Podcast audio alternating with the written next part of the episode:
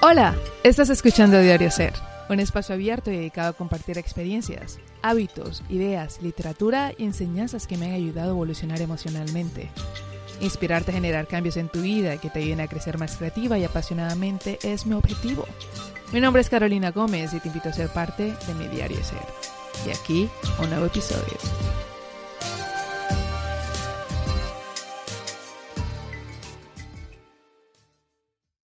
Hola querido oyente, bienvenido de nuevo a un episodio de Diario Ser. Mi nombre es Carolina Gómez y este es el séptimo episodio de este podcast. La semana pasada no subí episodio nuevo por cuestiones personales, pero aquí estamos de nuevo y estoy muy agradecida por tu tiempo y tu espacio. Gracias por haber reproducido este episodio y estar aquí escuchándome, acompañándome y conectándote conmigo de esta manera Gracias. El episodio de hoy es una continuación del episodio anterior, así que si no lo has escuchado, asegúrate de hacerlo y regresa a este episodio cuando lo hayas terminado. Espero que encuentres inspiración en ambos o en uno o quizás en todos. De todas maneras, gracias. Son muchas las ocasiones en las que nos perdemos pensando en el futuro, en lo que será, en lo que podríamos hacer para evitar que ciertas cosas sucedan. En otras ocasiones nos aferramos a eventos pasados, a lo que fue, a lo que hicimos bien, a lo que consideramos errores cometidos y a las heridas aún abiertas de eventos pasados y dolorosos finales en nuestras vidas. Yo he vivido en ocasiones como estas,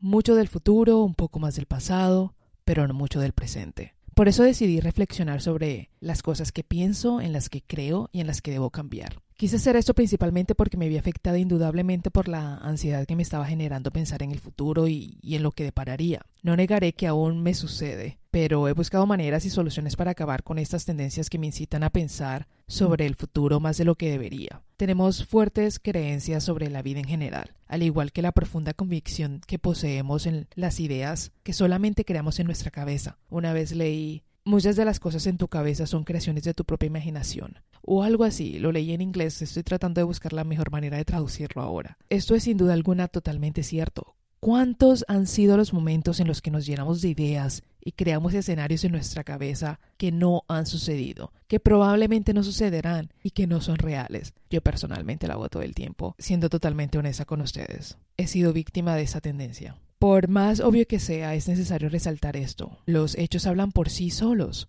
pero crearlos en nuestra cabeza técnicamente nos impulsa a generar expectativas o hacernos sufrir por el grado de ansiedad al que nos vemos sometidos debido a la desproporcionada ansiedad que nos infundimos. Por eso he querido hablar sobre esto hoy, una continuación del episodio anterior en el que hablo sobre la importancia de vivir en el ahora. Hoy el turno es para los tips, las ideas, los hábitos, las soluciones que me han ayudado a ser y vivir más presente y cómo estos han cambiado mi vida significativamente. No son muchos, en realidad son tres, pero cabe aclarar que han sido muy importantes y significativos y me han cambiado la vida, muy beneficiosos en realidad. No soy terapeuta, psicóloga, ni mucho menos una experta, pero la literatura y la práctica me han ayudado a llegar a un punto de seguridad en el que siento que puedo compartir esto con alguien más. Y pues aquí estoy. Quiero aclarar que estos son solo tips y hábitos que me han ayudado y que considero podrían ser de gran ayuda para otros. Los tres que quiero compartir y cubrir hoy están conectados y respaldados por filosofías como el estoicismo, el taoísmo y religiones como el budismo, entre otros.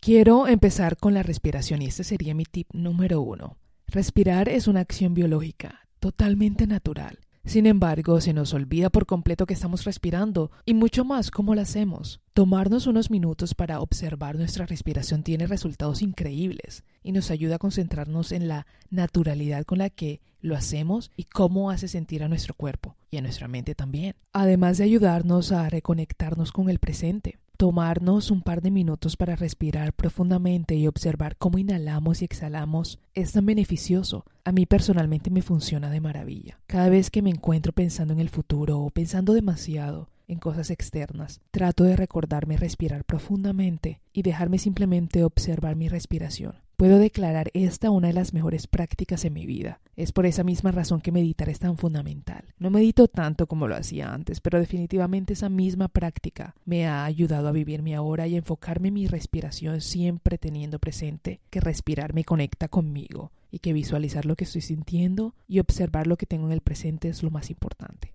Tip número 2. Aprender algo nuevo. Aprender algo nuevo cada vez que tengo la oportunidad ha sido sin duda un hábito muy bien construido y mantenido a lo largo de mis años. No hay nada como aprender algo de nuestro interés personal y enfocarnos plenamente en estudiar y construir nuevos conocimientos en base a esto. La sensación que tengo después de estudiar algo que me gusta es maravillosa. La tranquilidad que siento después de darme un tiempo, no necesariamente horas tras horas estudiando, debo aclarar, y aprender algo que me ayuda a crecer es tan beneficioso como observar mi respiración. Por ejemplo, actualmente estoy muy enfocada en estudiar mandarín y coreano. Los alterno todo el tiempo y siempre busco maneras de extraer tanto como puedo del ambiente en el que vivo, principalmente porque me lo permite. Vivir en China me ha ayudado a concentrarme en aprender el idioma con mucha más seriedad y alternarlo con otros idiomas satisfactoriamente. También estudiar sobre otros temas como salud y nutrición, aprender todo esto ha sido altamente beneficioso y no me arrepiento de haber invertido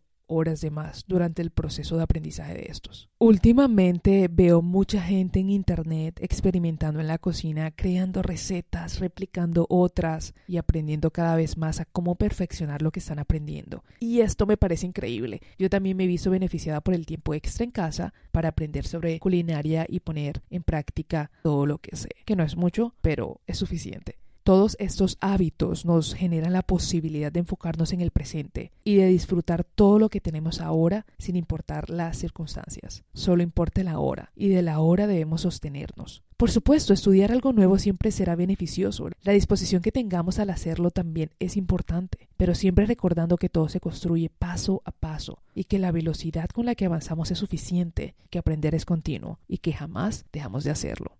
Tip número 3. Darnos más tiempo para hacer las cosas que disfrutamos. Ese es el tercer y último tip que quiero compartir con ustedes. Hacer lo que nos hace feliz es sin comparación alguna una fuente de tranquilidad, equilibrio y enfoque. Darnos el tiempo que necesitamos y queremos para practicar lo que sabemos, para aprender más de lo que nos inspira y para poner en práctica todo lo que nos genera alegría y emociones vibrantes. A todo eso debemos dedicarle muchísimo más tiempo. Yo personalmente me encuentro en mi elemento cuando pinto y creo, entonces a esto le dedico más tiempo, mientras se me presente la oportunidad, cabe aclarar. No hay nada en el ámbito creativo que me haga más feliz que pintar, crear, aprender y mejorarlo. Pintar es una dosis curativa para mí y sé que son muchas más las prácticas y hobbies que hacen felices e inspiran a otros. Por ejemplo, mi hermana cuando maquilla es cuando más feliz se encuentra. Mi mamá cuando se sienta a leer por las tardes es cuando más feliz se encuentra. Otros cuando se toman la tarde para tocar un instrumento es cuando más inspirados y felices se encuentran. Otros cuando cocinan, otros cuando van al gimnasio, otros cuando salen a fotografiar las calles, entre otros. Son muchas las actividades que nos hacen felices, que deberíamos hacer más y que definitivamente deberíamos edificar con mucho más soporte en nuestro presente, también para el futuro y el tiempo que nos ayudará a ser mejores en lo que hacemos.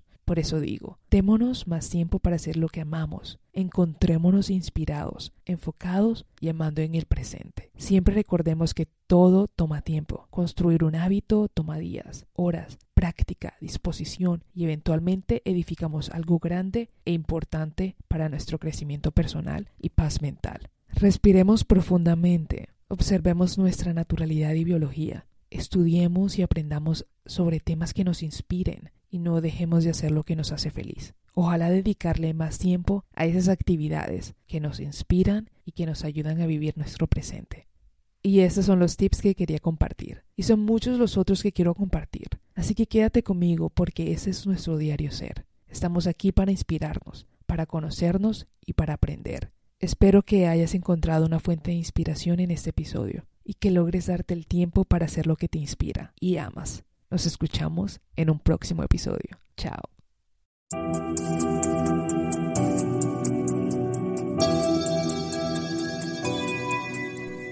Gracias por tomarte el tiempo para escucharme. Espero que hayas encontrado en ese episodio una fuente de inspiración. Asegúrate de suscribirte para que no te pierdas mis próximos episodios. Puedes escucharme en Spotify, Anchor y Castbox. Dejaré mi información en las notas. Gracias infinitas, querida y querido oyente. Este es nuestro diario.